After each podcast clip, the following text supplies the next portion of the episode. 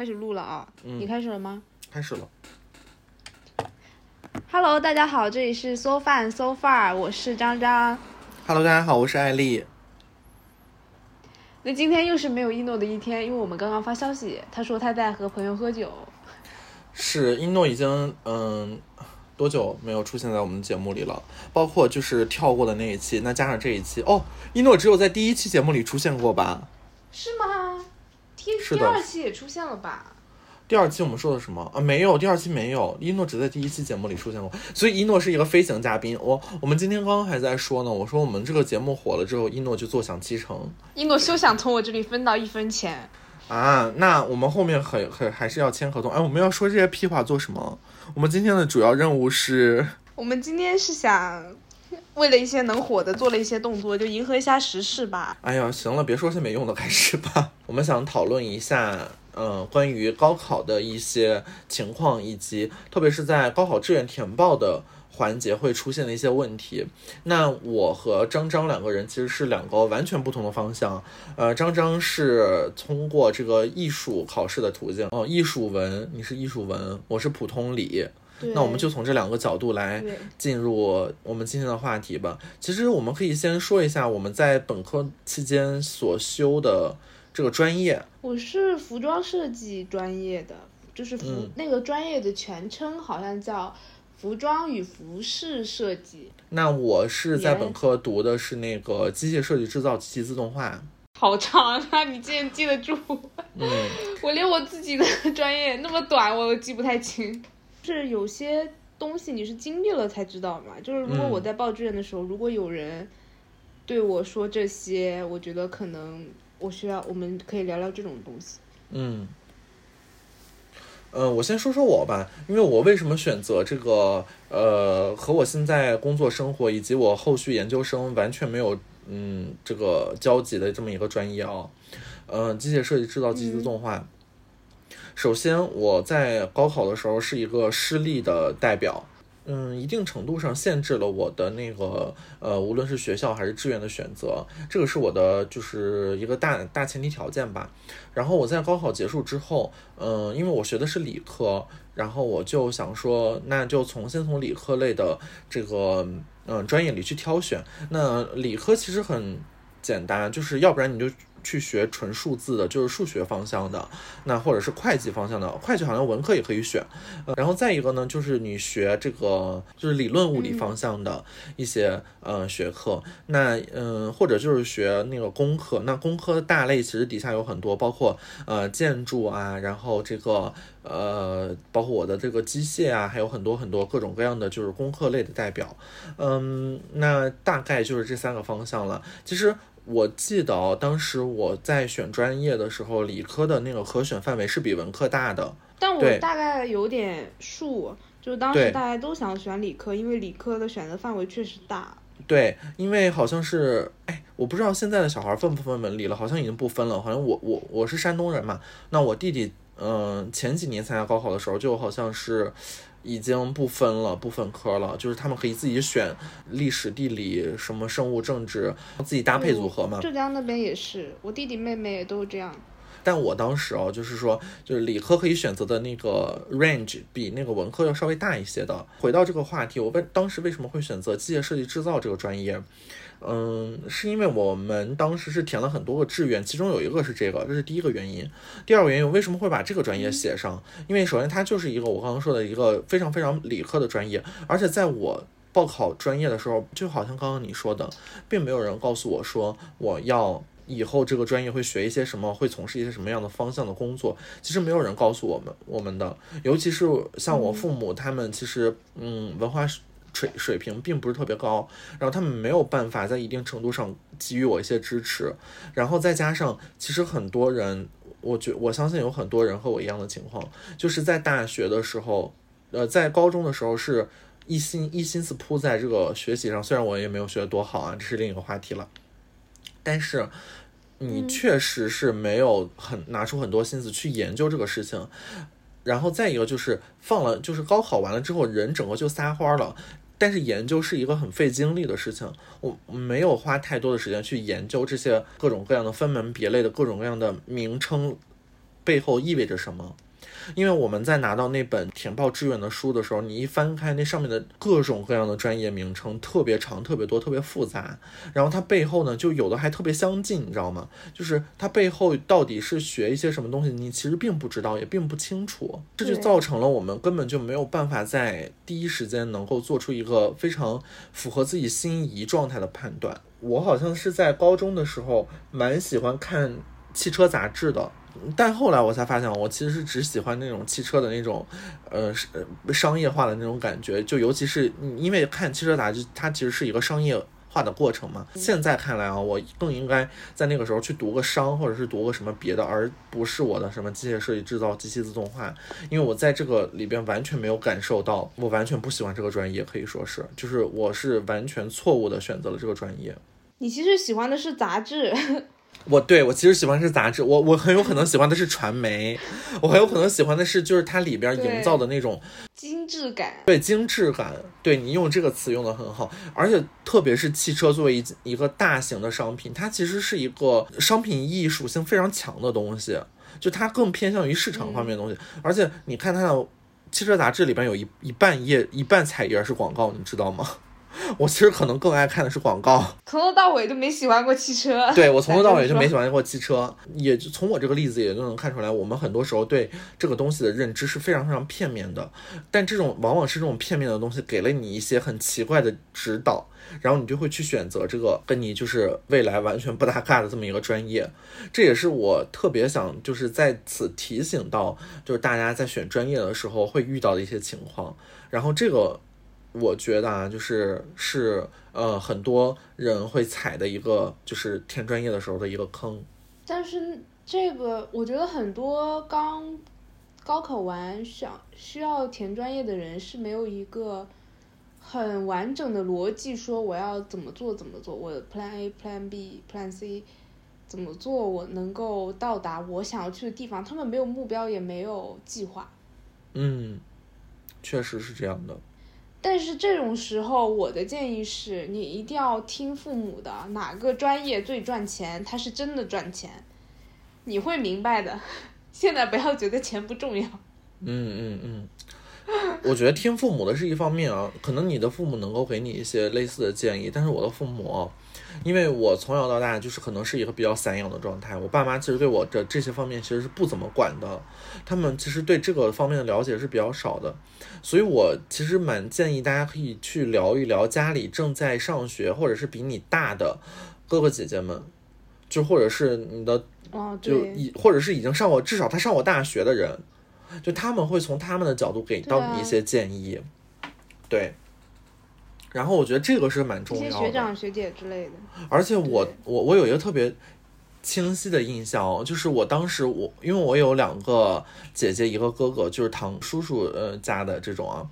嗯，所以他们其实，嗯，每次过年回来的时候，我们在聊天的时候，他们会聊到一些当时的大学生活。其实我当时是蛮爱听的，我记得我就是一个很爱听的小孩儿。Sorry，我还是很想要知道他们的一些大学生活的。后面我填报志愿的时候，其实没有很。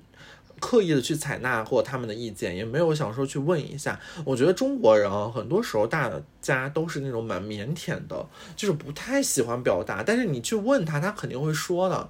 但你不问他，他肯定不会告诉你的，你知道吧？对，而且尤其是一个在高中蛮封闭的一个状态下学了三年习的人，他其实对这些东西知道的很少，很了解的很少。所以我觉得就是说，你真的要去，首先就是。你自己要有这个能能动性，你要通过你自己身边的父母也好，朋友也好，或者是比你大的哥哥姐姐、叔叔阿姨，你去问他们。然后其次呢，就是去网上查。我我觉得啊，就是上过大学的人都知道什么叫人才培养计划，就是这个东西在可能很多大学里都不太一样。我不知道你们学校里叫什么。就是你上学的时候，你可以从你们学校的网站上查到你这个专业会学一些什么课。都有这个网站对吧？会有的。对，就是你到从大一到大四，所有的课都会给你列出来。就是如果你看这个名字，假如说拿我的呃这个好拿我的这个这个叫什么志愿来呃做例子的话，那我要填报机械设计制造机器自动化。然后那假如你想学这个专业的话，你可以去到。你想要报考的那个学校，就假如说，呃，哦，我我还忘了说我们的学校了。那个我是山东省一所从，呃，一一所普通二本学校。听到这里啊，大家不要就是着急着退出啊，因为我那个后面的这个人生还是蛮精彩的。虽然今天讲不到那么后面，但是我还是希望给到大家一些建议。呃，那我所在的大学是山东省的那个鲁西明珠啊，聊城大学。哎，啊，继续。然后呢，嗯，我就假如说我要报考聊城大学的机械设计制造及自动化这个专业，那你就去到这个学校的网站上去找到这个专业对口的学院，或者是。有的是直接可以在这个学校网站上就可以查到，那你就去到，假如说我们跳转到了这个学院网站上，然后你再看，它一定有一个人才培养计划这么一个专栏，也就是说你能从这个专栏里看到这个学院所下设的所有的专业，它的人才培养的这个这个路线。那这个路线包括你四年的呃大学生活将要面对的课程，以及就是每个课程的，就是有的会写一些就是课程的简简介和介绍。还有一个事情啊，就是我们我当时的大学里，我嗯有两个专业特别像，一个这两个专业是分别在两个学院的，一个是广播电视编导。这个广播电视编导是文学院的文学院的这么一个专业，那还有一个是什么广播电视什么什么技术还是什么玩意儿的，我忘了。这两个名字上只差了一个字或者两个字，我记得非常清楚，因为我有两个朋友就是这两个，分别是这两个专业里的人。然后呢，但他们学的东西是完全不一样。就是文学院的这个广播影视编导是偏向于文字方面的工作，就是他们要读英美文学啊，他们要读这个就是呃就是什么一些呃呃什么著作赏析啊，他们要做什么要要要读那个写剧本的这个一个一个东西，然后他们是往这个方向去去发展。那那个另一个那个广播电视什么技术呢？他们就是。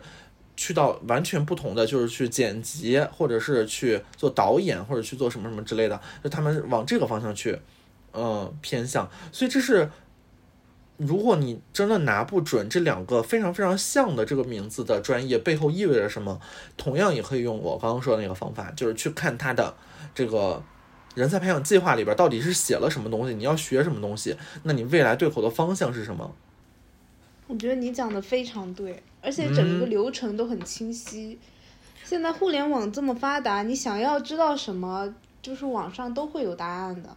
嗯，我觉得对于高中刚毕业的学生和或者刚进入大学的学生来说，大家都不会去想到说我以后要找什么工作，我的工作的呃工资是多少，它的晋升空间是多少，还有。就是很现实的问题，好像大家都不会去愿意去想。我当年就是这样。嗯嗯，而且也想不到很多从，对，想不到。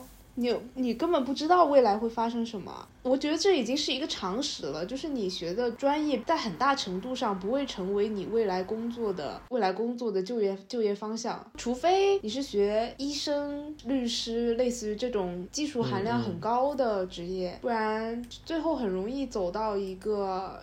你自己也想象不到的行业里面去。你刚刚提到的医生和律师，正是我特别想说的，因为我身边恰好有律律师朋友，也有医生朋友。就是我我们的传统印象中啊，就是如果你学一些精尖端的，就比如说啊，假如我去学那个原子能技术，然后我去学这个就是生物医药。然后或者是我去学这个刚刚你提到的法律，呃和那个医呃就是医学类的这个专业，那有可能觉得说，哦，那我学这些专业的话，我以后肯定是从事这些方面的工作，呃，相对比例会比我们这种就是随意选了一个专业肯定要高很多。我们大家可能都是这么想的，但其实我跟你讲，其实也不是的，很多医生没有从事医生。行业就是我前一段时间看了一个就是报道啊，就是医学院有一个统计的数据，说他们流出去的这些学生里边有多少人成为医生？其实很大一部分人都没有成为医生，到最后。那而且大家也知道，读医生其实是一个很苦的这么一个专业，就是他们要学的东西很多。但是就，even 是这样啊，很多人也是出来没有当当医生，而且在我这个行业，就是没错，就是 luxury 这个 industry 里边，我认识一个人，他之前是做医生的，他现在做买手，这你想，对吧？这个真的就是差很大，所以我就当时我听说有一个学医的浙大医学院，好多我的同学都想考的学校，考不上，他考上了，然后出来。就是在父母的安排下去银行做了一个不知道什么工作。对啊，就是有的时候你就是想说，就是这个职业哦跟专业其实没有必然的联系，但是我们为什么还要费时巴力的选一个专业？那有人可能就是说，OK，反正职业跟关专业也没有什么，像你们说的也没有什么联系，那我随便选一个好了。我觉得真的不是这样的，就是它既然存在，肯定是有它的一个意义。就是我们要把握住这个这个机会，就是你你有且只有一次机会去选择你的，你第一次就是掌握你的人生，去选择你的方向。我觉得这个是选专业给我的最大意义。就是这个是我要解释一下刚刚我说的这个话。我觉得说，嗯，从我们很小的时候到高中到高考这一刻。呃，有有人说高考其实就是在选择命运，但其实你也知道，高考的评分不是你评的，对吧？是机器或者是有老师在评的，那个命运并不掌握在你的手里，你你你只是一个答题的人而已。但什么时候才掌握到你的手里呢？我觉得就是选择专业和选择大学，用你自己现在的认知和知识去对你未来做一个期许，这是你第一次真正意义上了掌握了。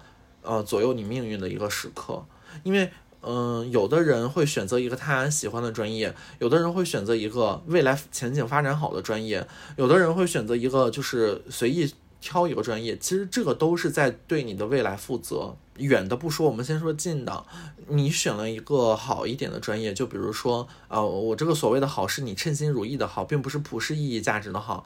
那你选了一个所谓的好专业，其实，在你的大学四年，你会过得很。很快乐和轻松，因为我能看到啊，我这个专业里边是有那个真的对这个东西感兴趣的人，是有有的同学就是在大一的时候就去跟老师做机器人，就是做一些很精尖端的东西，嗯，这个我觉得是个人兴趣导向的。我有一个大学朋友，他就是一个这这这么一个人，因为前几天啊，我还。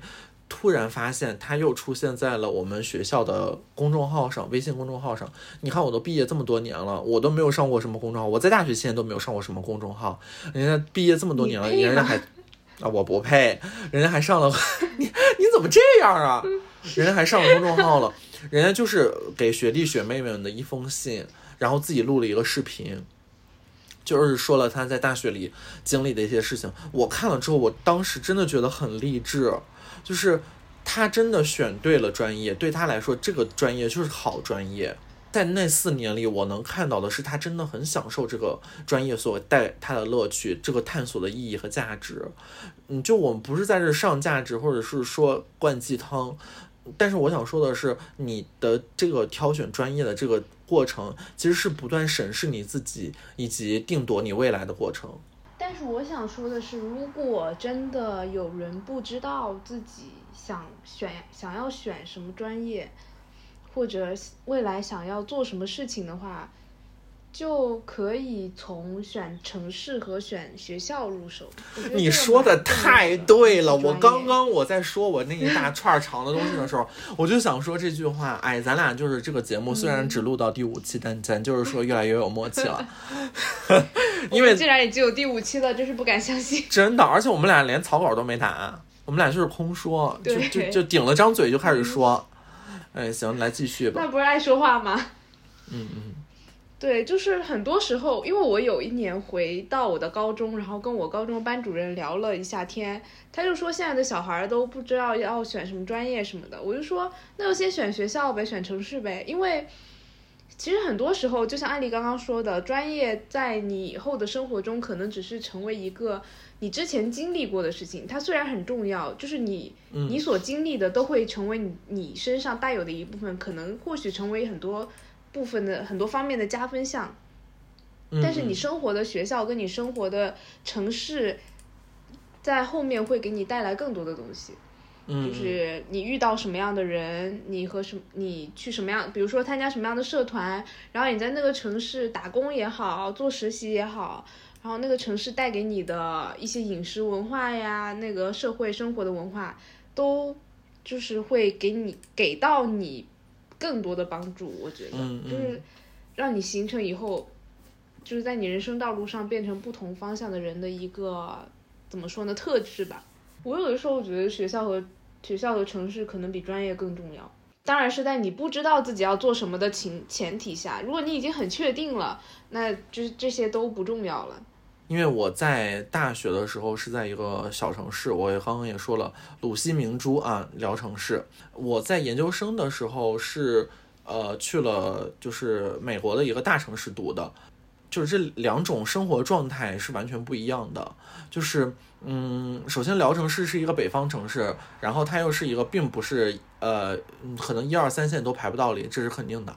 嗯嗯，这么一个城这么一个城市，你在这里边。你很难感受到一种非常没有那种我们普通印象中对大学城市的那种向往。我们知道很多大学都坐落在什么北上广、南京，对吧？这些城市，他们的背后都有一个统一的名字，叫做大城市。就首先它人多，首先它人多，然后其次就是他们发达的很早。你可以在这里边找到很多。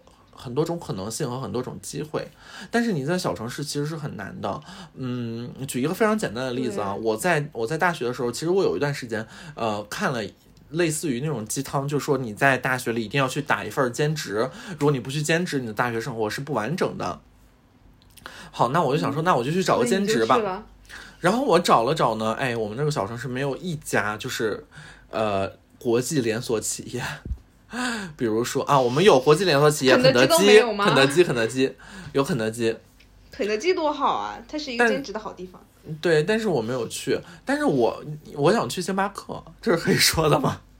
火，星某克没有星巴克，那里那个城市没有星巴克，那个城市好像是我呃四年之后大学毕业了走了的。第一年还是第二年有了星巴克，然后那个城市也没有什么优衣库，也没有什么 H&M，也没有 Zara，就是它就是这么一一座城市。对的，对的，对它没有这些东西，就是你你很难想象，嗯。你的大学城市会是这样的，其实这跟我们心里绝对是有落差的。对，嗯，然后我很难想象有哪个大学坐落在一个没有星巴克、没有优衣库、也没有 Zara 和 H&M 的城市。但是我跟你讲，这种城市真的很多，这还而且山东哦，还算是经济发展比较好的地区，但至少在东部，从 GDP 上讲，它也是全国排名前几的省份，依然有这么多城市比较落后。那我们可以想象，在中国的大地上有多少座这样的城市，有多少个这样的大学生去了这样的城市。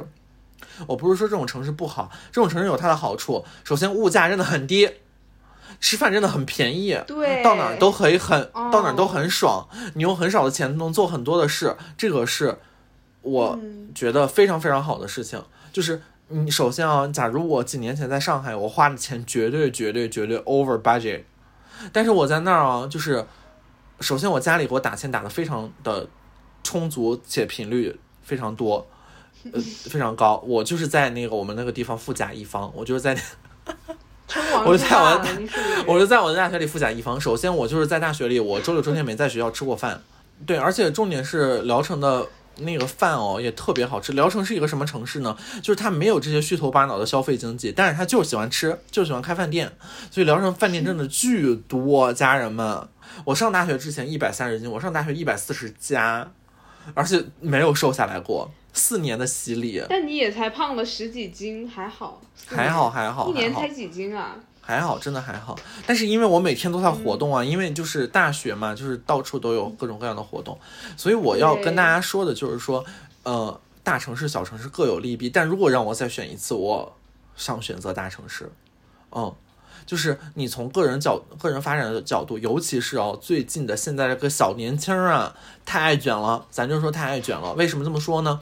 因为我我来我来那个我们公司实习的时候啊，那个大学上海的大学生们都已经就是占据了这个 intern 的所有位置了，就是上海的各种各样的大学里都在我们公司里实习。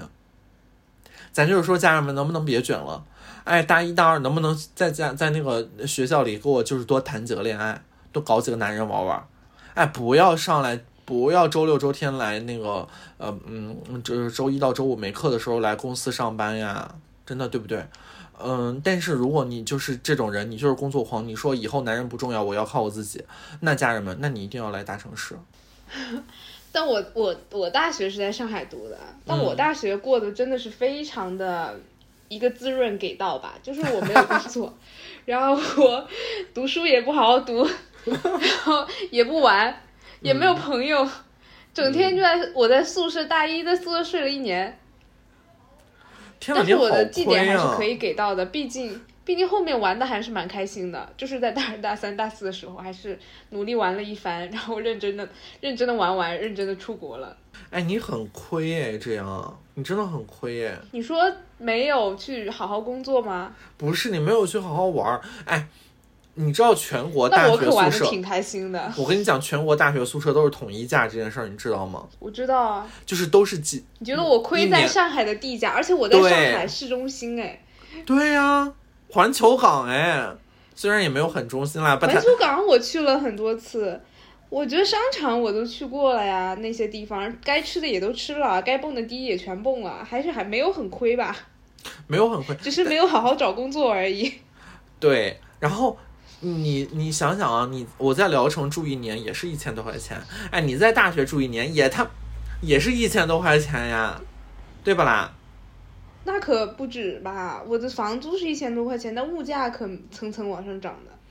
但是你用最少的房租撬动了最大的杠杆啊，你就是用最少的房租换来了最就是大城市的所有服务，不是吗？是啊，就是该玩的都玩了呀。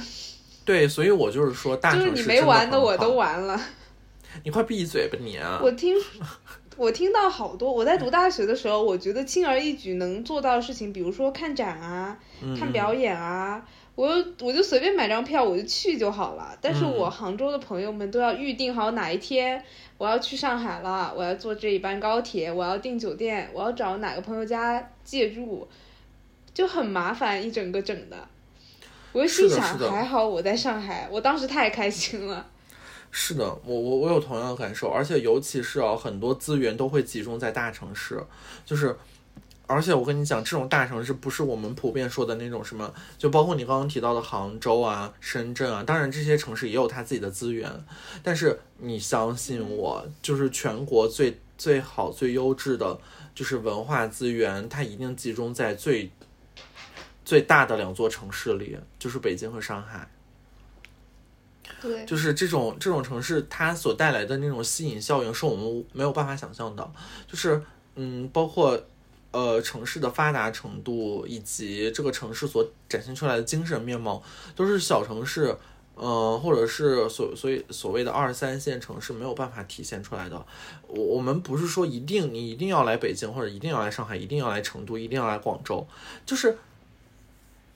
如果可以的话，我觉得你一定要把这个东西加进去。如果你假如说啊，假如说我是高考状元，那我想学这个，就是假如说我想学一个核核能，那那这个这个大学可能最好的并不在北上广，可能在什么什么长沙，可能在什么那。嗯，那你就你你想学你就去，但问题是，假如我这个专业我想学个会计，哎，我北京也有会计，我上海也有会计，我湖南也有会计，哎，聊城大学也有会计，那我该去哪儿呢？你为什么非得把自己的城市加进去？那我我就是一个建议给到，就是说去去聊城啊，不是去北上广。真的，大城市有大城市的优势，而且就算你读到最后大四毕业，你想要回家了，你也有一有过这样一个体验。对的，对的。在就是接受各种文化往你身上冲击的体验，特别是在那些地方，他对文化，他对各种多样性的接受度特别高。就是你可能在你的老家小城镇没有找到你的位置。就你觉得自己可能被大家排挤，大家觉得你是一个很奇怪的人，但是你在上海、的北京、在广州，你到处你随便找一个地方都有人跟你一样。这就北京北上广谁管你呀？爱咋咋地吧，我觉得就是。对呀、没有人没有人在乎你，你想干嘛干嘛。是这样的，是这样的，所以我就是觉得说，从城市选择方面，能去大城市则去大城市，应去尽去。你能去到，你假如说你这个分儿，你最最最好最高，你能够到你的省会，你就去你的省会，你不要去你省里的第二老二。然后你呃，或者是就是你去省里最发达的城市，有可能有的省最发达的城市并不是那个省会啊，这个大家也可以自己去考虑一下。还有一个最近哦，其实我看了很多公众号，都有一些对城市的分析，但无一例外，每个城市都在抢人。其实很多的 城市在大学期间就会呃想办法让你落户。嗯，我我知道上海是同济、呃华东师范，然后呃复旦和交大这四所大学，就是毕业生可以直接落户的本本科。就是这种这种优惠政策，你是要读到的，你是要有一个就是信息。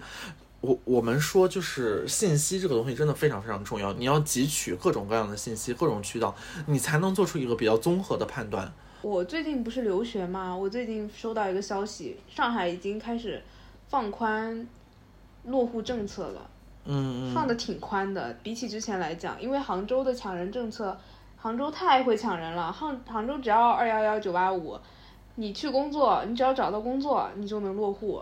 嗯然后，而且杭州的生活成本比上海可低太多了，又环境又优美，又西湖什么各种的。嗯，杭州生生活会比上海低吗？我不知道哎。杭州生活成本确实比上海低，从房价来说。哎呀，别说到这个房价，我刚租了房子，我的心在滴血呀，家人们。哎呦，哎呦，可真是。但是讲讲我的那个高考选择吧，毕竟我跟你不太一样，嗯嗯，你说，都都都已经给到，都已经聊到这儿了。我是艺术文嘛，我的高考选择感觉太轻松了，因为我知道普通的文理科的高考的志愿填选是有很多选项的，嗯。但是我只有三个，嗯。我只有三个志愿可以填，然后艺术类的学校又很少，因为我们有还有联考又有校考，校考就是你 target 了一个学校，就是你目标击中了一个学校，你就去考，你过了你就有机会上，你没过你就这这这所学校你就别想了。嗯，所以我的选择范围太少了。我当时选择艺考是因为我高二的时候想上东华大学，想想上东华的服装工程专业，那个专业是理科，并且高考分数还挺高的，对当时的我来说，我觉得我有点考不上。后来我就想说，那就学服装设计吧，反正也是东华，也是。一样的专业，但就跟艾丽刚刚说的，虽然字差了一个字，但是它两个专业完全不是同一件事。服装工程是偏向于就是打板、制板，嗯就是偏那种理科思维多一点的一个专业，嗯所以它是理科的学专业。但是服装设计它就是一个纯艺术的专业，天天画图，然后。做 research 画图，做 research 画图，然后学一些美术史之类的课，嗯然后普衣服就是普通的教教你缝纫机怎么用，普基础的板怎么打，大概就点到为止了。就大概知道我们脑子不好，数学也不好，所以大学甚至不需要学数学和物理。然后我当时就说，啊，我就选服装设计吧。然后我就想上东华，我校考考了好几个学校，也只只有东华给我发了合格证。嗯然后我最后高考的时候，索性我当时高考最后三个月学的非常的拼命，高考成绩还算不错，就顺利进入了东华，顺利进入了服装设计专业。我甚至你知道我有多屌吗？我填专业的时候，我第二个志愿填的是同济，我第三个志愿填的是浙大还是哪儿？反正把所有我考不上的学校都填在了我第二、第三志愿。然后第一志愿填的是东华大学，因为我的高考分数比起别的艺术生来说要高高太多了，所以我的、就算我的联考成绩并不是很好，所以但是加上我的高考成绩，我能选择的空间也挺多的。嗯，我是能上同济的，当年，但同济的那个专业实在，呃，它可能非常的不错，但是我当时不是我想选的方向，它只是一个艺术类的大类，它有个进去可能还要分类。然后东华是它的服装设计本来在国内就享有一定的声誉，嗯就是非常牛逼的一个专业。然后我就想说，那我就选，要选就选最好的。嗯那东华又在上海，又是，然后又在市中心，它的选址，然后它嗯又是我想学的服装设计，就很顺理成章的我就去了东华大学。嗯没有没有别的什么，就是更多的去思考啊，我要选哪个专业，我要去搜它的课程是什么样的，我没有思考太多。但是我要讲的是，如果有人想，如果我们的听众朋友们有想报考东华大学的，我建议你去好好的分析一下东华大学服装设计的中日班和中英班还有普通班的区别，就是认真的分析了他们之间的区别之后。再去决定你要学哪一个专业的服装设计，你想说什么啊？因为我现在还蛮，因为我现在还蛮想回到当初去选那个中日班的，为什么？因为我们学校中日班有一个大四去日本日本文服，就是川久保哎不是川久保玲，山本耀司的母校，嗯日本文化服装学院是一个非常牛逼的学校。然后我们学校的学生就是每一个只要通过了日语二级考试，就可以去到那里学习。我还蛮羡慕的，我现在很后悔当时没有选择中日。嗯嗯，我知道了，是那种中外合作办学，对吧？对，嗯嗯那个特别好啊，我好羡慕他们。而且东华的那个选就是志愿的划分跟别的学校，就志愿的排名录取规则跟别的学校又不一样。它就是你分数高的先选的意思。要把它类比成买鞋吗？就你走进一件一家卖鞋的店，然后这个款还有，你就可以选。嗯嗯然后你选完了之后，直到这个款被排名前面的人选完，然后后面的人才可以接着选。嗯嗯就不管你是你前，因为它可以填九个志愿，嗯，只要你九个志愿里面有一个能拉中，他就会把你先排掉，他不会管后面的人第一、第二志愿是什么。嗯，哎，说说回这个这个这个叫什么？嗯，你刚刚说到的这个，呃，中外合作办学，包括你整个的流程，其实我们在填大学志愿的时候也有很多类似的情况吧。就是有的有有人想要有这个外国留学的经历，然后那你可能就会选择这个中外合作办学。对，就是有很多各种各样的项目。嗯，其实这些项目你可以多去打听一下和问一下，就好就好比说你刚刚说的那个日本的那个日本班，嗯，很多学校它都有一个由来已久的项目。如果嗯、呃有这样的办学历史的，那你可以去 follow 一下之前的人，那找一找他们问一问情况，或者在论坛上看一看。其实，嗯，你现在互联网很厉害的，你只要说过话，总会在网上留下蛛丝马迹，对吧？你就可以去到各种各样的里面去看，包括贴吧、微博。然后我我经常在微博里收到，就是有那个想去芝加哥艺术学院的人来问我事情，其实都是你在网上留下的痕迹，他们就会找到你这里，就是你总可以呃联系到之前参与过这个项目的人。如果我要是我要说如果啦，如果这个项目是第一年办，那你就要小心喽，因为我当时报的是那个中德合作的一个班，嗯，然后我后来就没有去到德国，而且我们班里没有一个人去去德国，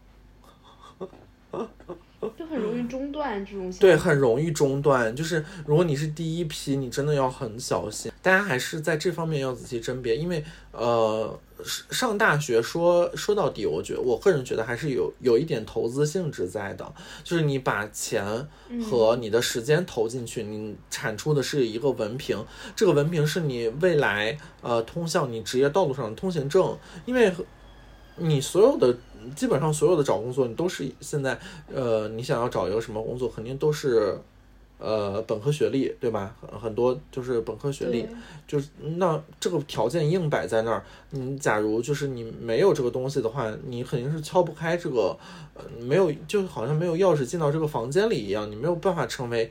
嗯，很顺利的成为一个嗯职职场上的一员，这个是很重要的。所以我觉得大学其实还是一个投资的过程，无论是你投入时间也好，投入金钱也好，投入你的活力也好，呃，你到最后产出的结果，呃，有可能是一张文凭，有可能是一段经历，有可能你在大学里学到了一些其他的技能，这些都是投资。所以，我们今天做节目的目的也是想告诉大家，呃，在你。就好像所有投资一样，投资都是有风险的，但同样投资都意味着风险和回报并存。那我们希望通过这一期节目告诉大家，就是你在选择的过程中，你要怎么样去规避各种各样的风险，你要怎么知道你未来选择这条路是不是对的，同样这条路是不是能在最后给予你一些回报，这是我觉得大学一个非常非常重要的呃第一步吧。嗯，对。但是其实也不用把这件事情看得太严肃，嗯嗯，因为它是第一步，而且人生路还很长。你就算选了，你不喜欢了，你以后也可以改，还不能转专业嘛？还不能大一的时候突然好多，我好多同学大一的时候突然又出国留学了，那各种可能性都有。嗯，总之就是你不要觉得，就刚刚我给这个这个嗯。什么选专业、选城市上了一些价值哦，但是我还是觉得说，你无论怎么选，后面的变数非常非常大。就像我一样，就是谁会知道，嗯，一个在十八线城市里读本科，呃，机械的理科生会来到一顶一的大城市里做一个时尚买手，这个都是没有办法被定义和被预知的，对吧？就很神奇的。我们刚刚在说，就是不知道自己干什么这件事。其实我们并不想，呃，blame 某某个人，或者我们不想 blame 现在的，呃，就是高中生或者是正在升升学的这一批人。我们不是在怪罪你们说，啊，你们没有想法。实际上，你们其实很难有想法。我觉得这是一个机会，让你好好去面对，就是开一个思考的机会，并不是说让你去做决定，是让你开始思考你以后到底要做什么，你对什么东西感兴趣。你想要去追求什么样的目标？嗯，而且不需要现在一定要逼迫自己做什么对的决定，就是那个对是打引号的，因为这个决定没有对错。是的，是的。说到底，所以就是说，大家你看我就是呃，虽然整个人也是一个呃极端大反转，就是一个绝地求生，也是一个呃，咱就是说土鸡变凤凰吧。那其实凤凰的生存环境也是蛮艰苦和就是。有点考验人的，所以大家还是嗯，对生活充满信心，对未来充满方向，对这个人生充满目标，然后让我们继续加油和前进吧。嗯，也在这里祝福所有的考生能有一个好成绩，然后去到自己想去的地方，学到自己想学的专业，遇到想见的人，然后得到想得到的结果。哎呀，我这个排比句真的是 Y Y D S 了。不愧是语文一百四呢！哎，我对我高考语文一百四呢，这是我我的骄傲，真了不起。